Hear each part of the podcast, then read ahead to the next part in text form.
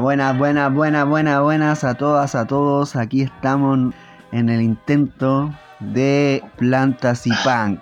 ¿Cómo están? ¿Cómo estamos? You Must Die, ¿cómo estáis? Eh, bueno, yo estoy bacán. Estaba ansioso por grabar este primer capítulo porque recibí buenos comentarios y jamás, pensé que iba a suceder el primer capítulo. Pensé que iba a quedar en el piloto Así que que suceda lo que suceda, eso es lo importante.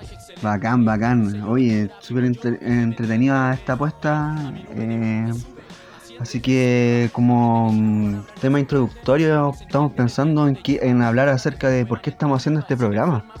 Em, este programa está eh, más que nada un intento por eh, conversar, eh, poner en discusión el tema de cómo tomar nuestra autonomía de vida, nuestra soberanía alimenticia, hablar de plantas, de cómo esas plantas son una, como lo decimos, eh, como lo dijimos en el primer programa o en el programa piloto, es la punta del iceberg para hablar de muchos más temas con respecto a autogestionar nuestras vidas, tomar el control de nuestra alimentación, nuestra soberanía alimenticia, producir leña, producir alimento y de paso regenerar el planeta que lo tenemos tan para la cagada.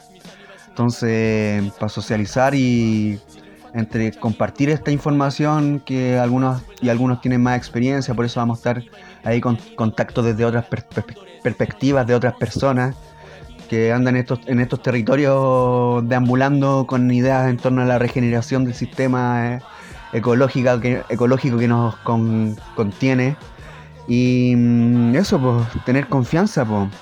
Este, lazo, este lazo es una forma de generar confianza, de establecer eh, vínculos, de tener información para actuar, pues, para hacerla. Así que eso, intentarlo. Pues. ¿Cómo vaya ahí You Must Die ahora con la primera planta del día? Eh, ya, en el capítulo en el capítulo pasado que viene siendo fue el piloto, eh, habíamos, hablamos hartos temas y se nos, y, se nos, nos, perdimos un poco en relación a las plantas. Eh, no hablamos de plantas, hablamos de procesos y ahí, ahí ya hemos terminado el programa y aparece este, este, este espacio de, para hablar de plantas y la planta preferida y el porqué.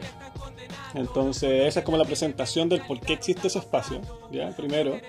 Y yo me voy a tirar con la primera planta, el, cuál es mi planta preferida y el porqué de este capítulo y de esta parte.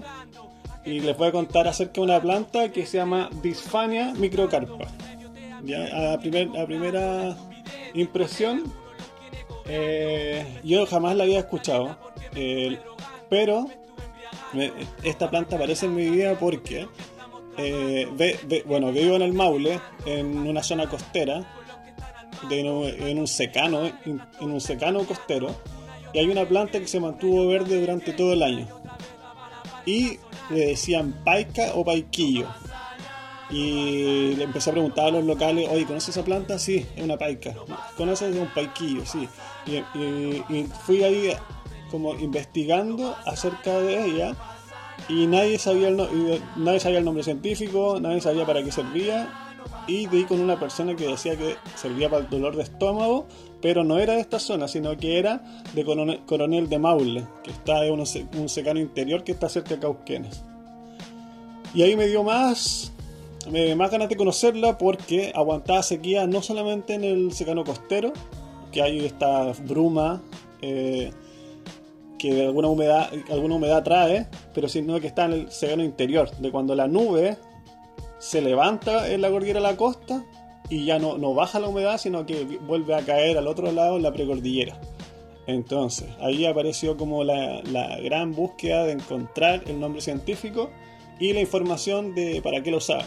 La cosa es que una planta que no tiene muchas fichas, no la conocen muchas personas, de hecho no aparece mucho en la literatura tampoco, y tiene esta característica que, viaja, no sé cómo, a través de la semilla, la semilla quizá a través de los pájaros, y cae en ciertos lugares y se esparce.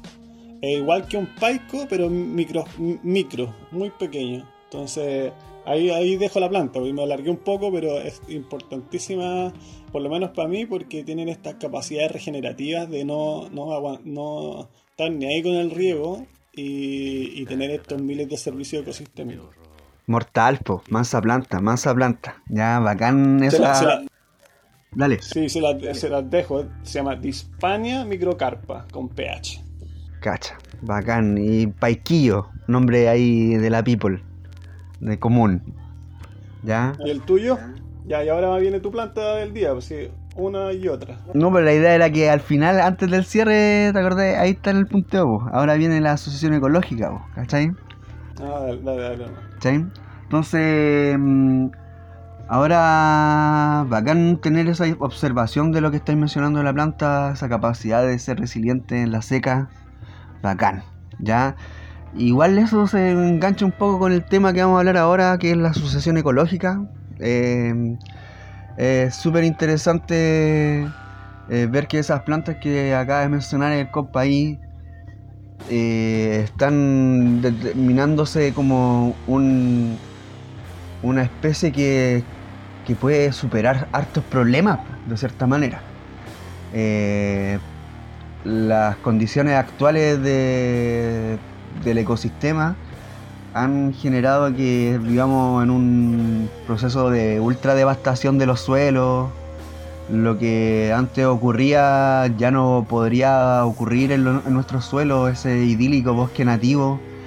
Em, bajo las condiciones del suelo hoy en día está muy lejos de llegar a ser, porque nuestros suelos están devastados pues, por la agricultura, por nuestra dependencia del monocultivo. Entonces, la sucesión ecológica y la tomamos acá como la primera idea para desarrollar durante todos los programas que queremos hacer. Eh, el empuje de todo esto que nos va a posibilitar, posibilitar transformar nuestras condiciones de vida, desde un poco imitar al bosque, eh, tener una agricultura mucho más sustentable, mucho más eh, regenerativa y que transforme también nuestra forma de vivir que es muy importante para que no sirve solo la ecología en esto, ¿ya? Pero la, sucesi- la sucesión ecológica es como un motor que está ahí prendido todo el rato y que es el motor de la naturaleza, que es silencioso, pero que sin embargo tiene una capacidad de generar un boom, un estallido de energía incalculable y que algunas personas dentro de nuestra raza humana, de nuestra raza humana han podido como canalizar esa energía y verla y poder hablar de ella, eh, alfabetizarse en ella, esa energía que sería la de la sucesión ecológica, ¿ya? ¿Qué sería entonces la sucesión ecológica? El proceso por el cual eh, desde el suelo yermo, desde el terreno pelado, donde está todo muy duro, donde incluso hay cemento, o desde donde se derritió el hielo recién en las montañas, eh, desde ahí se empieza a generar todo un ciclo hasta los árboles clímax o árboles milenarios que, que tiene eh, como objetivo la creación del bosque, donde existen los niveles de humedad suficientes, la expresión de la tierra tiende al bosque y tiende a generar bosques infinitos y grandes, ¿ya? como debería haber sido o como fue en algún momento el valle de todos estos lugares. ¿ya? Entonces la sucesión ecológica es todo este proceso desde cero, por así decirlo, de la simpleza de la vida hasta lo complejo de un gran ecosistema donde, no sé, vamos a los distintos bosques nativos que están más o menos eh, hace mucho rato sin tocar, no sé si vaya al Conguillío a, a ver las araucarias, que son especies que sí, eh, surgen desde el inicio como colonizadores en algunos casos y llegan a ser climáxicas eh, milenarias. Entonces, mm, no sé, pues ahora con respecto a las fases, ¿queréis decir algo ahí como para complementar?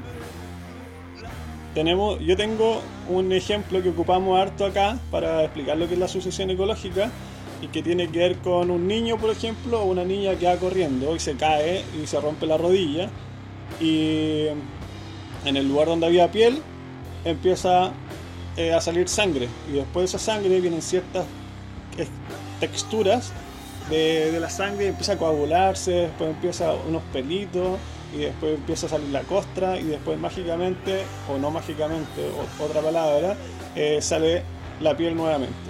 Entonces esa es la capacidad de regeneración que tienen los organismos vivos. ¿ya? Y así de alguna forma explicamos lo que es la sucesión ecológica, que eh, un, algo vivo, perturbado, tiene la capacidad de regenerarse. Y eso es como, como explicarlo. Y un punto súper importante ahí es que esa piel nunca vuelve a ser la misma de antes, sino que queda un poco dañada o distinta. Ni siquiera dañada es la palabra, distinta. Y si lo llevamos a un lugar, por ejemplo, un bosque maulino, eh, transición valdiviano, donde pasa un incendio, la naturaleza tiene la, capacidad de regenerarse, de, que la flora vuelva, la flora nativa vuelva, o en este caso pueden entrar eh, algunas plantas que llaman invasoras o de afuera, foránea, etc. Y hacer la pega de regeneración y que vuelva del bosque ahí. Pero esos quizás keules milenarios ya no van a poder salir en este contexto, porque ya se fue la humedad y se fue la precipitación que ellos estaban habituados. Ya no existen los 2.000, 3.000 milímetros eh, anuales que, de los cuales ellos estaban acostumbrados cuando quedaron atrapados en, esto, en estas quebradas. ¿Se entiende? Entonces, eh, quizá, quizá este, este es un punto súper importante porque la regeneración no tiene que ser hacia el pasado y hacia nuestro romanticismo del pasado, sino hacia el futuro. Entonces, en un lugar donde haya bosque valdiviano, quizás no tiene que ser eh, nuevamente bosque húmedo, sino que tenemos que ir para el otro lado, tenemos que ir al bosque esclerófilo y, empezar a ocupar la energía en cosas que sí pueden eh, prosperar. Perfecto. Total. Entonces ahí aparecen ciertas fases, como quería hablarnos de las fases que ahí van en la asociación. Eh, podría tirarme el rollo y después tú puedes complementar. Entonces, dentro de las fases de esta sucesión ecológica, que dejamos claro que nosotros lo vemos desde el punto de vista de las plantas, pero no necesariamente porque hay toda una eh, estrategia ecosistémica de regeneración que entran los insectos, los hongos, las bacterias, los virus, eh, animales mayores, animales menores, pájaros, etc. Nosotros no, nos atrincheramos las plantas. Entonces, en las plantas vienen especies primarias que pasa el incendio, por poner el ejemplo del incendio, y vienen plantas de colonización. Las primeras plantas que aparecen van a ser las que pueden hacerlo de acuerdo a esa condición en ese momento específico y en ese lugar eh, particular. Entonces vienen estas plantas de colonización que principalmente son los pastos que necesitan eh, apretar el suelo, que no se que no se vaya, entonces el pasto es la primera que la hace y después vienen otras plantas que son de acumulación que necesitan volver a fertilizar el suelo y sacar nutrientes de, la profundidad y por lo general son los cardos o plantas como con raíces más profundas.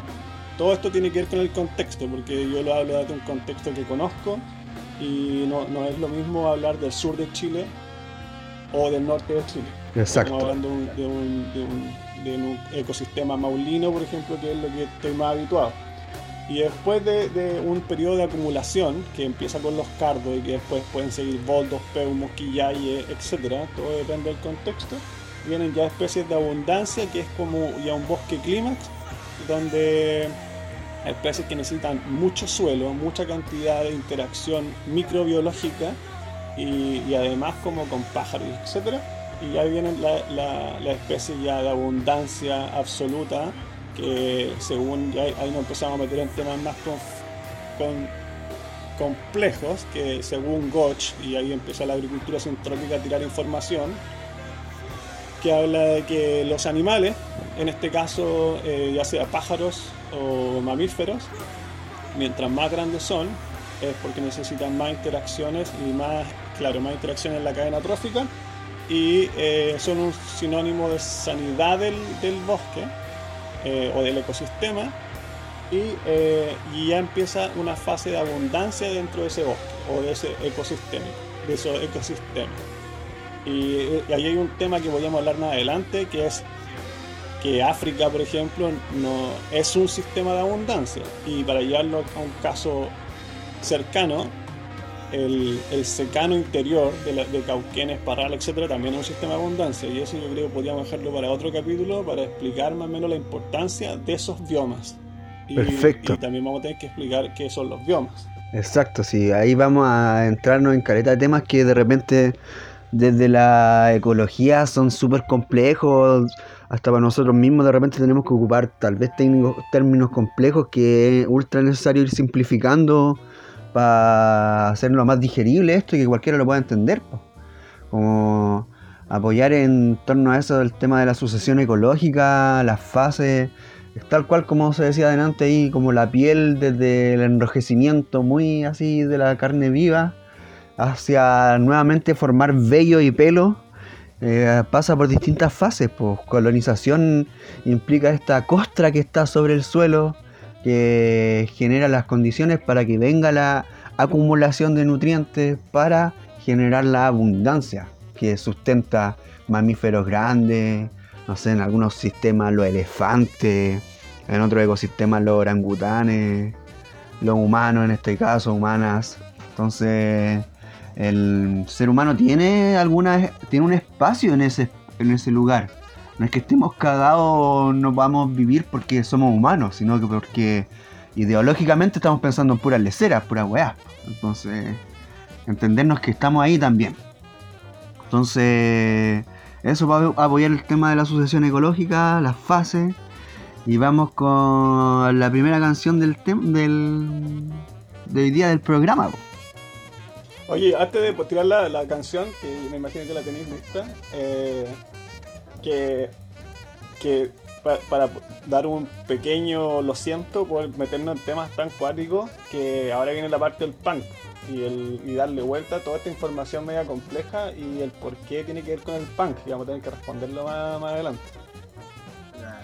De más, pues tiene que responderse eso igual. Ya, porque viene ahí después, pues.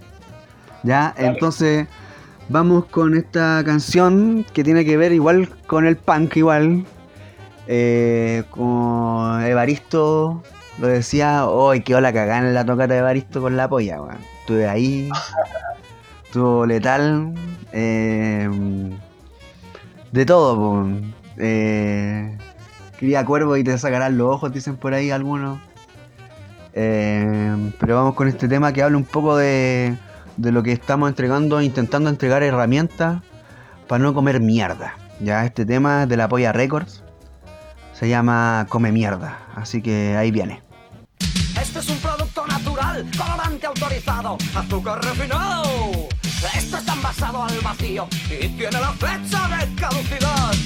Ya lo ves, ya lo ves. Controlamos tu seguridad. Si las fichas y te enterramos, enterrador con guantes higienizados.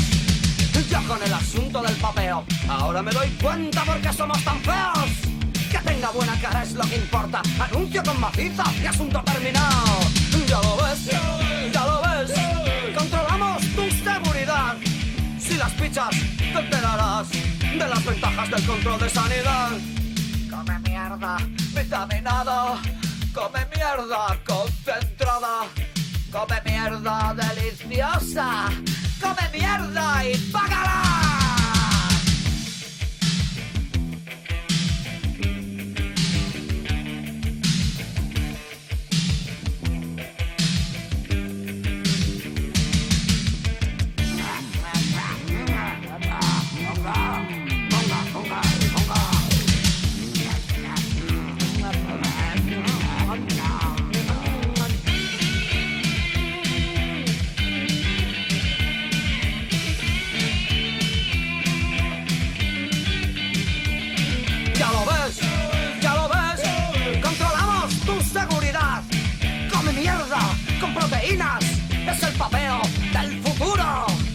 Mierda, come mierda, come mierda, come mierda.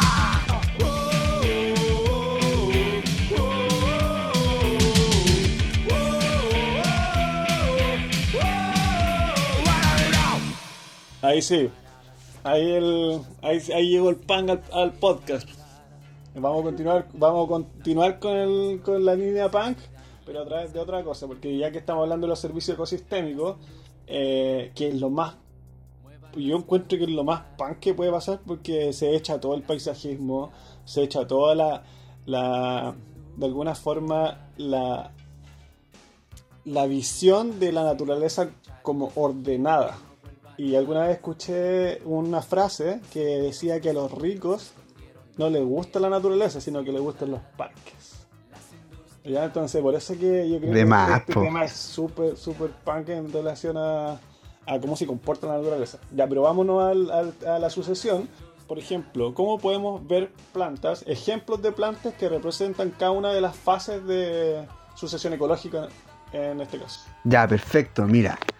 Em, siempre hay que referirse a los contextos, ¿ya? Eh, lo que estamos interpretando es una forma de decir lo que está pasando en la naturaleza y lo que nos pasa cuando vemos a la naturaleza, ¿ya? Son lenguajes que nos sirven un poco para explicar, ¿ya? Em, y de cierta manera, como hemos esta fase de hemos hablado de esta fase de colonización, acumulación y abundancia, eh, cómo identificar en qué fase está el paisaje donde me desenvuelvo, en qué fase va la sucesión ecológica donde estoy, ¿ya? Entonces, por ejemplo, si estoy más para el sur, o si estoy acá en la ciudad, en las ciudades, em, por ejemplo, si yo miro el suelo y el cemento, ¿ya? o algunas zonas muy húmedas donde hay rocas, voy a ver que sobre esas zonas, esa superficie, hay musgos. Los musgos, ¿ya?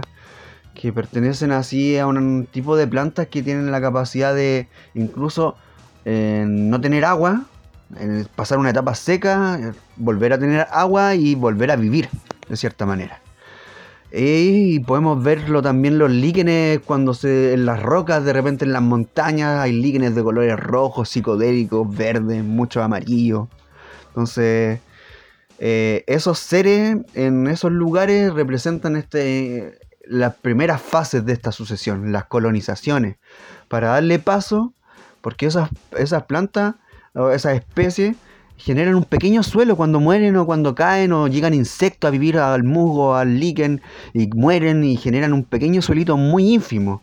Los líquenes, los líquenes, por ejemplo, eh, se ponen sobre las rocas y tienen un, botan unos ácidos que hacen que la roca se pulverice y caiga al suelo ese pequeño suelo, ah, valga la redundancia, y poder que lleguen otras plantas después a estar en ese lugar.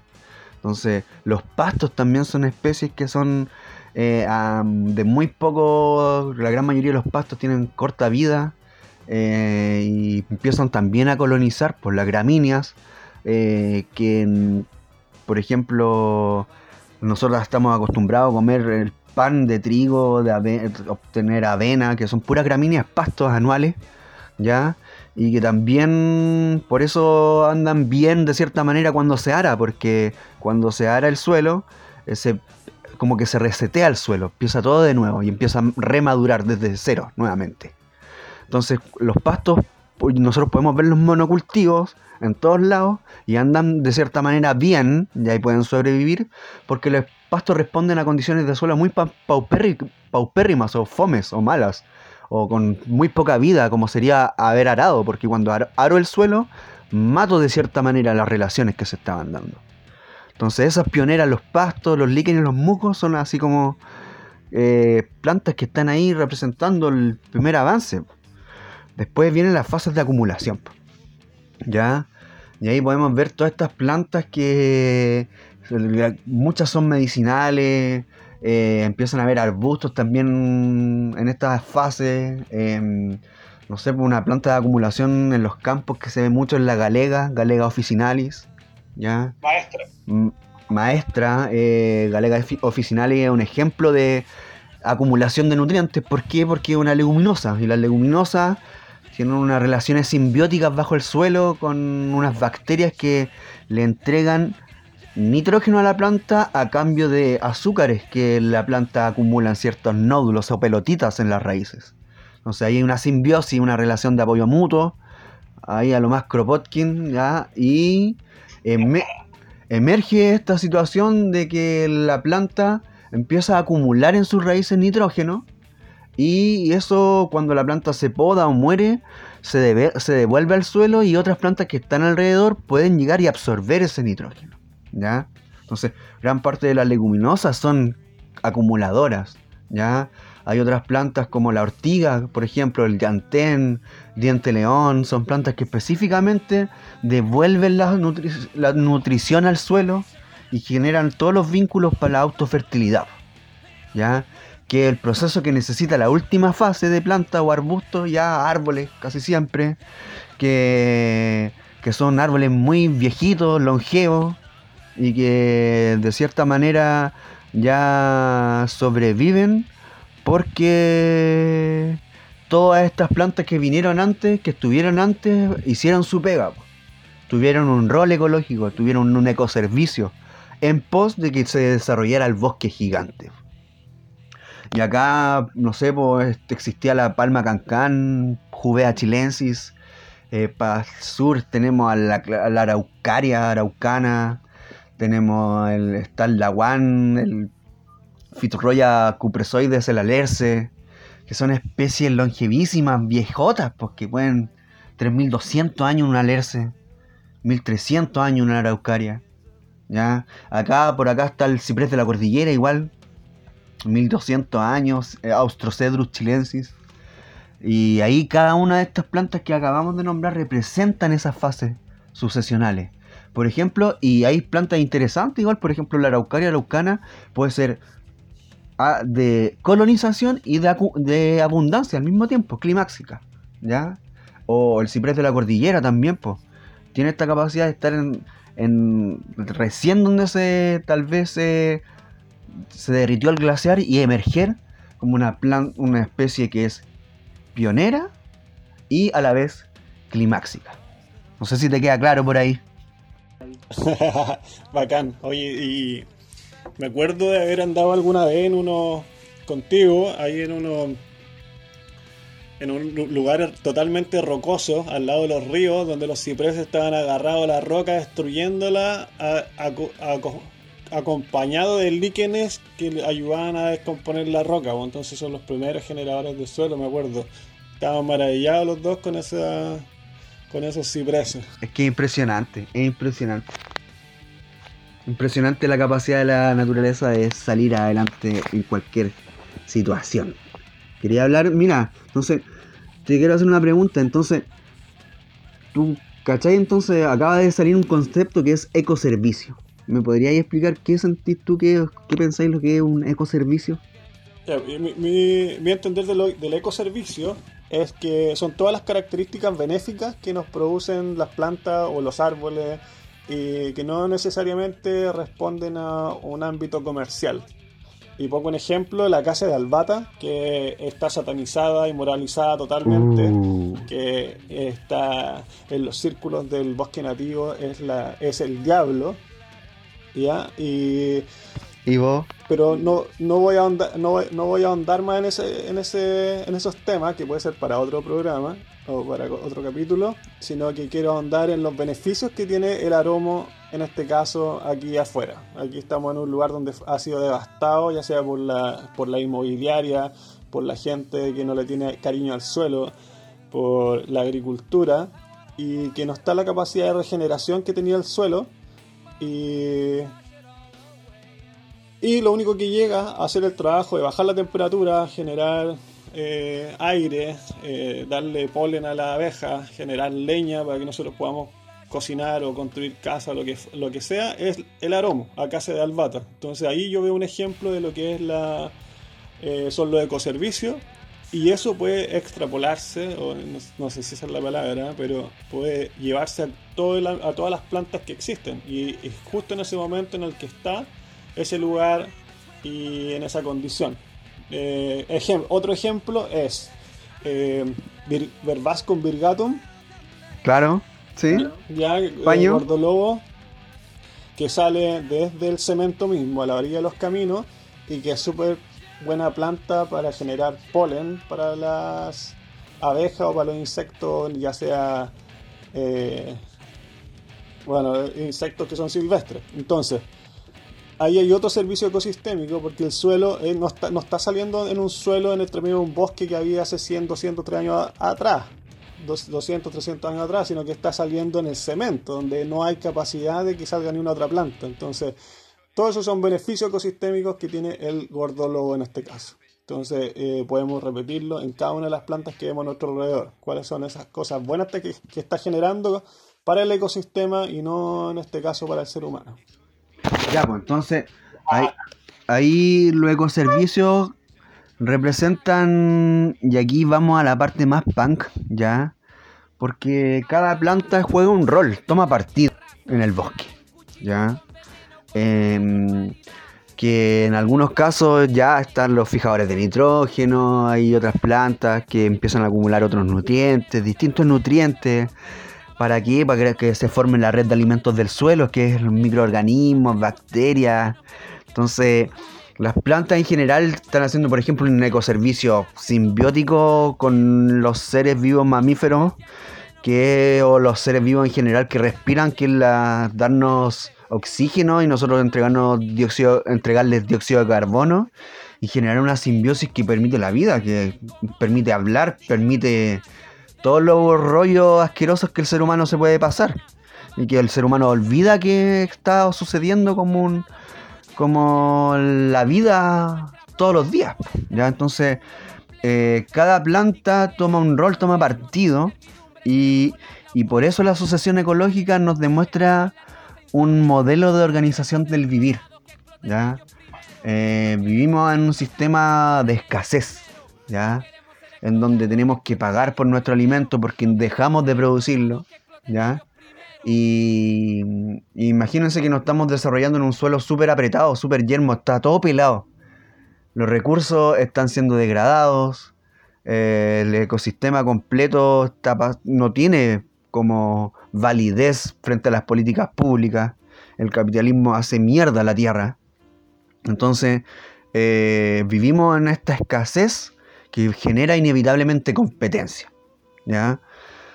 Pero el modelo del bosque nos enseña que la abundancia del modelo, el espacio es vital en donde se pueden desarrollar múltiples relaciones y puede sobrevivir el ser humano. ¿ya? El ser humano pertenece como lo que se ha investigado por lo que hemos visto, a un ecosistema de abundancia. Un mamífero mayor puede vivir en un ecosistema de abundancia, ¿ya? Pero en esa, esa abundancia no existe.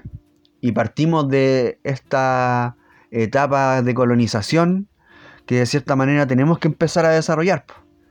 Existe una primera línea, que ahora con el estallido social que, que se habla, o que lo que pasó desde el 18 de octubre en adelante acá en, el territorio dominado por el espacio, por el Estado de Chile. ¿Qué es lo que pasó? Que se transformaron las condiciones desde la escasez.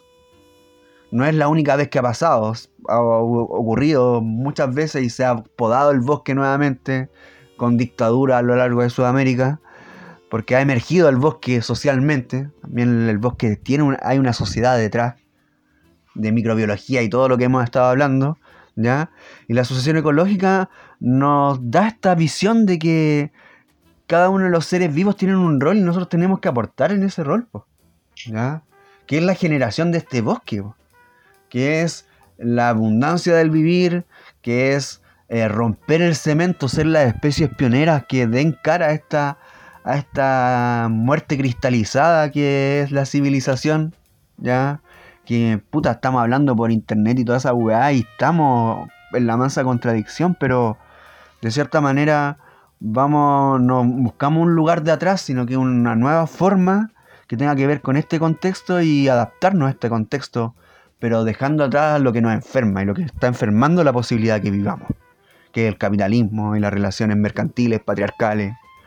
Entonces, es bien profundo de por qué pensamos que la asociación ecológica nos da un modelo para vivir, Porque más allá de las plantas, las plantas nos enseñan un lenguaje que es aprender a transformarnos, a transformarse y aprender a, entender que el ciclo de la naturaleza es lo que realmente nos debe, regular. Que, para, no sé, para los taoístas es el tao de la vida, entender la espontaneidad del vivir.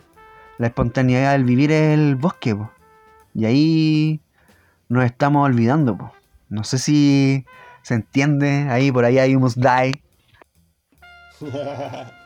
yo, creo que está bien porque lo importante acá es que la sucesión ecológica eh, permitió que podamos decir estas palabras, permitió que podamos darnos el espacio para la conversación, que nos mostró otro, otro lenguaje, como tú decías, y ahí estamos, tratando de simplificar y reproducir este lenguaje que nos enseñan las plantas. No, la sucesión ecológica no es una cosa humana, es una cosa que está sucediendo afuera y en todas partes. Uno mira hacia afuera y está. Entonces, nosotros no somos más que canales por donde transmite esa información y, y dentro de esta deconstrucción eh, patriarcal y antropocéntrica en este caso, eh, nosotros no, yo, me, me, considero y considero a muchos que siento que hablan un poco el lenguaje de las plantas y ahí estamos en esa, tratando de canalizar esa información y ya me fui a la mística, pero Estamos en esa igual. No me hace sentido mucho la, la bola humana, entonces ahí estamos, tratando de darle otra línea. Perfecto, mira, eh, hay gente que desde la primera vez que mm, hicimos el piloto se motivó al toque y nos brindó careta bañe, ya dándonos datos y que también ha querido participar, ¿ya? ¿Quieres presentar ahora lo que viene? Eh, ya, eh, bueno, ahí vamos a presentar a la Dani, una colaboradora y ojalá parte del programa adelante, que nos mandó un audio eh, que tiene que ver y que parte con la sucesión ecológica y después lo, encamina, lo lleva hacia la educación. Entonces vamos a dejar que la Dani se explaye y nos cuente su, su sentir. Y nada, escuchémosla. Muy buenas, queridísimos amigos de Plantas y Punk. Eh, estamos desde algún lugar del Maule transmitiendo eh, y quería aportarles a su exposición, debate, conversación acerca de la sucesión ecológica, eh, acerca de una reflexión que tuve una vez que asistí a un taller de sintropía, donde se planteaban las fases de la sucesión ecológica eh, y en ese momento levanta la mano un participante y este participante cuenta que él trabaja en una empresa de reforestación de bosque nativo eh, donde se encargaban de asesorar a, personas o al Estado cuando quería reforestar.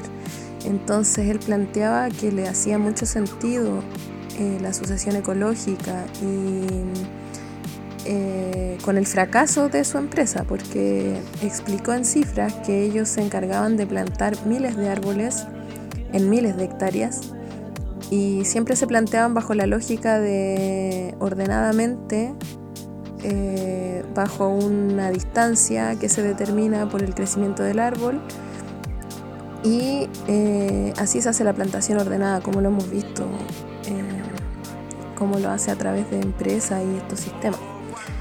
Eh, el tema es que él planteaba que el 80% de las plantaciones que esa empresa realizaba terminaba muriendo y solo el 20% lograba, eh, esos árboles lograban crecer.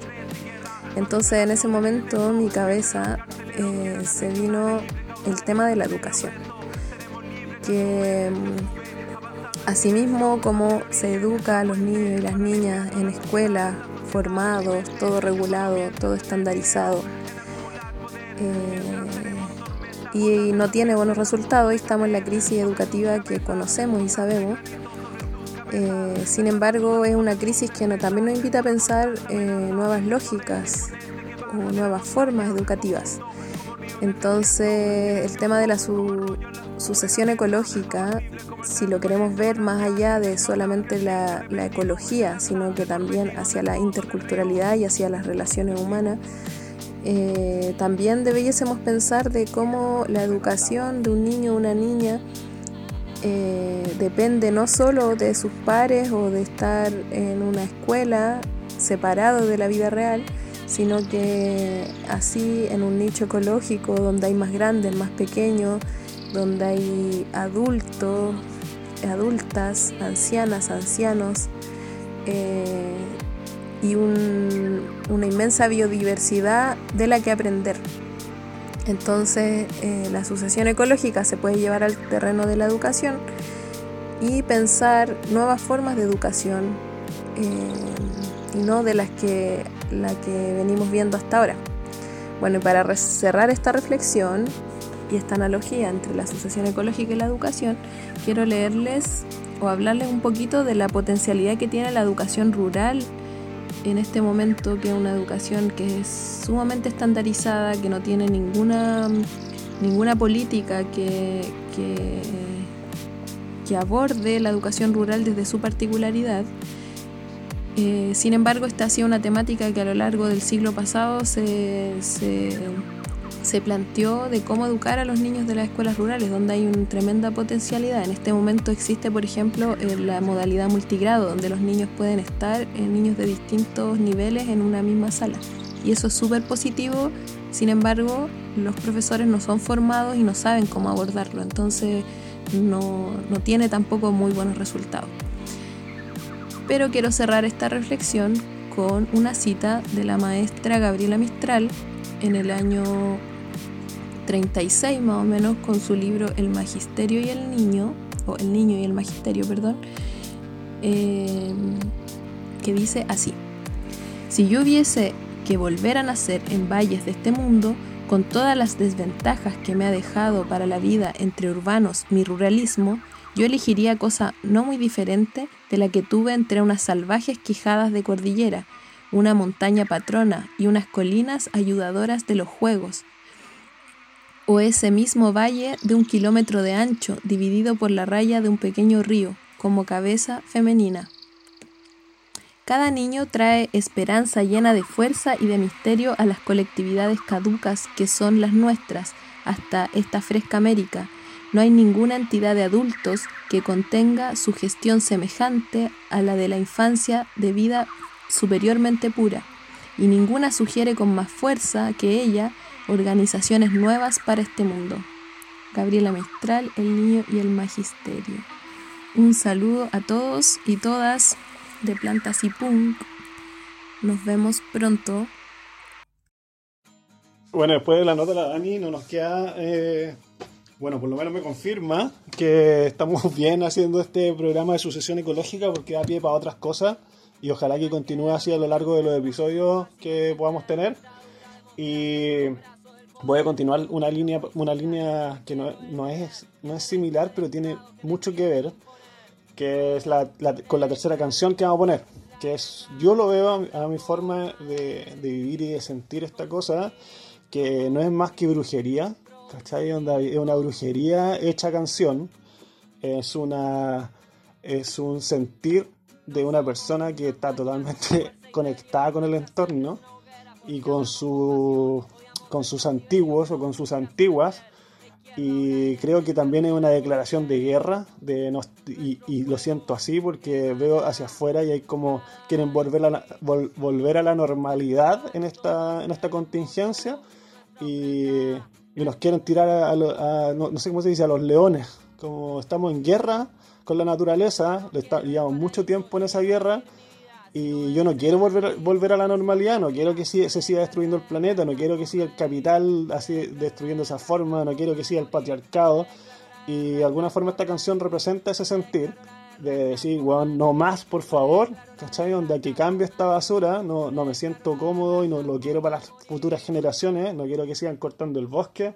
Y esto un poco es la, eh, la sensación que me deja la canción. Entonces viene de otra época y sigue pasando lo mismo, totalmente contingente. Así que ahí le dejamos el tema eh, de Rakpacha.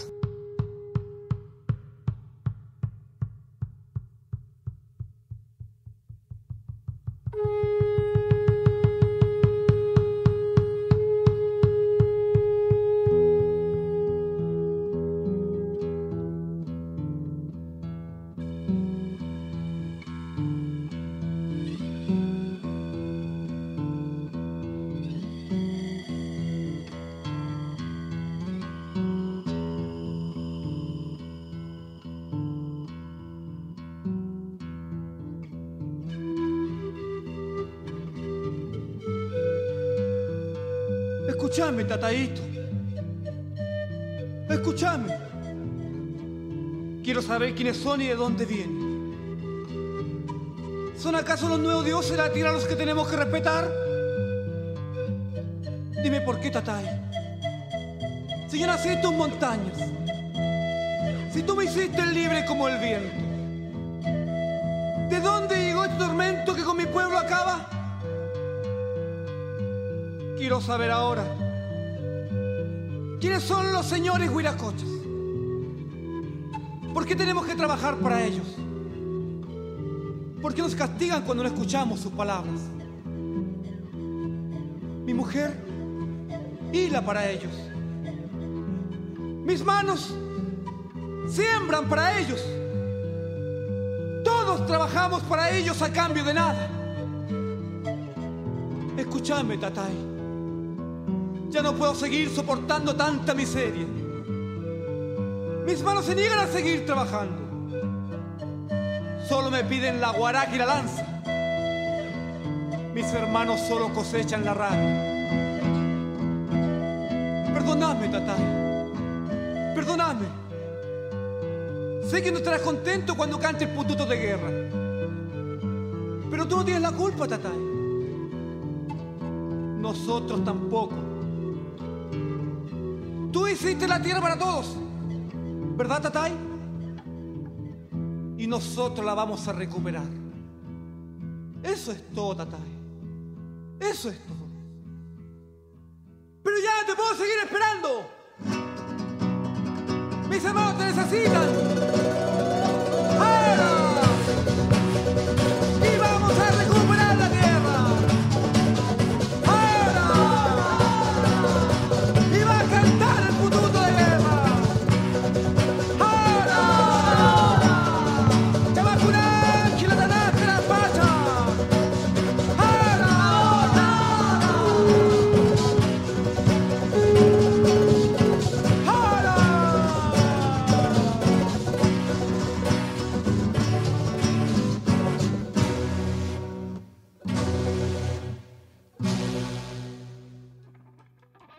Y ahí estaba la canción. Ahí ojalá que, que le haya gustado. Y ahora tenemos Instagram. Se llama Plantas y Punk. Eh, Instagram, arroba no sé cuánto. Arroba Plantas y Punk. Así que si quieren mandar un mensajito, apoyo, no tenemos mail todavía. No, no, no da para más. Así que ahí pueden dejar sus mensajes, críticas o lo que quieran. O también pueden proponernos cosas. Y le vamos a preguntar a el del sarcófago. Eh, después vamos a contar la historia de dónde vienen esos, esos, esos, esos sobrenombres y cuál, sí, cuál es la historia detrás. ¿Cuál es la planta de hoy y el por qué? Ya. Em, nomás del, del SA. Dale, em, mi planta de hoy, ¿ya? Es una planta que, mm, que mira, en realidad aquí vamos a hacer un cruce entre varias aristas, ¿ya? Que nos interesa, que es por ejemplo la regeneración por un lado, ¿ya? Y por otro lado la producción de alimentos. Ya, mi planta de hoy es un arbusto que es un árbol menor. Se llama maqui, Aristotelia chilensis. ¿Ya? Em, ¿Por qué me gusta tanto esta planta? Porque es una planta que de partida pertenece a las sucesiones, eh, a etapas de acumulación del bosque, ¿ya? Y podría decir que en algunos casos podría colonizar algunos espacios, colonizar algunos espacios. ¿ya? Recordar que siempre las plantas pueden ser así de pueden pertenecer a cualquiera de las tres fases del ecosistema, pero en esta, esta planta en específico, este arbustito nativo clon, también le decían maqui el fruto, ¿ya? Eh, según los mapuches, mapuzungún, eh, esta planta es bacán porque da un fruto exquisito, ¿ya? Muy rico, que podemos hacer batidos, podemos guardarlo, conservarlo, tener harina de maqui, ¿ya? Entonces, ¿para qué vamos a hablar de sus capacidades antioxidantes y esas cosas? Em, por otro lado, eh, a mí me gusta su capacidad de, de propagación, ¿ya? Podemos propagarla de semilla y andar muy bien, sale espontánea mucho, en muchos lados, ¿ya? Eh, y además, podemos propagarla desde estaca, ¿ya? ¿A qué me refiero con una estaca? Sacamos una rama de la planta, bien lignificada, más o menos de un dedo para arriba, yo creo, de un dedo índice, hasta más gruesa, ¿ya? Y hacemos un hoyo con un chuzo y metemos la, la rama para abajo nomás. Ya la apretamos un poco con tierra y la tiramos ahí. Vamos a ver que, sobre todo en esta época, va a pasar el invierno. O si quieren, en principio de primavera, finales de invierno, la tiramos al suelo y vamos a cachar que la planta va a responder y va a empezar a enraizar, pues, va a empezar a generar biomasa, ramas y frutos a lo largo del tiempo. Es bacán porque tolera que puede vivir bajo otros árboles y aún así producir frutitos. Ya, entonces podemos tener, no sé, un, un castaño y tal vez ponerle un maqui debajo y va a poder andar bien, ¿ya? Eh, no sé, podemos tener un manzano con un maqui asociado en la misma superficie y van a andar bien. Podemos tener un palto asociado con un maqui y dicen por ahí, vamos a corroborarlo con el tiempo, que el maqui estaría con su biomasa, con su hoja, entregando boro al suelo y el palto por otro lado necesita boro para producir frutos, entonces ahí tenemos una simbiosis. Entonces tiene usos medicinales, sirve como cataplasma para, para la herida. Entonces la hojita machacada sirve para cataplasma, entonces pura magia en el maqui, planta nativa para dejar ahí eh, felices a los conservacionistas, pero interesantísima para la agricultura sintrópica eh, para el bosque comestible. Cabe dentro de esta técnica del bosque Miyawaki, que también ahí anda por ahí dentro de otras nuevas técnicas de agroforestería. Así que eso, pues, Aristóteles chilensis, no sé por qué mierda metieron a Aristóteles ahí. Una, una historia tiene que haber, pero esta, pues, Maki Aristóteles chilensis. Bueno, buena, buena planta, puta, tiene miles de propiedades eh, bueno, ya dijiste todo lo que hay que decir de ella. Es como un comodín entre los tipos de. entre los ecotonos del bosque. Entonces uno lo puede encontrar en diferentes lados. Así que, maestra planta. Oye, para, vamos a ir cerrando ya. Y yo le voy a, mandar un saludo. Esto se me ocurrió recién, le vamos a mandar un saludo a los maquis blancos del, del lado UDI. Ya no le, vamos, no le vamos a mandar saludo a los humanos más, a los maquis blancos del lado UDI que han hecho la pega durante mucho tiempo. Y ahí está, tiene unos, unos fieles seguidores por acá. Eh, otra cosa que les vamos a recordar ahí el Instagram, eh, arroba plantas y punk. Eh, si tienen dudas o quieren aportar algo o lo que sea.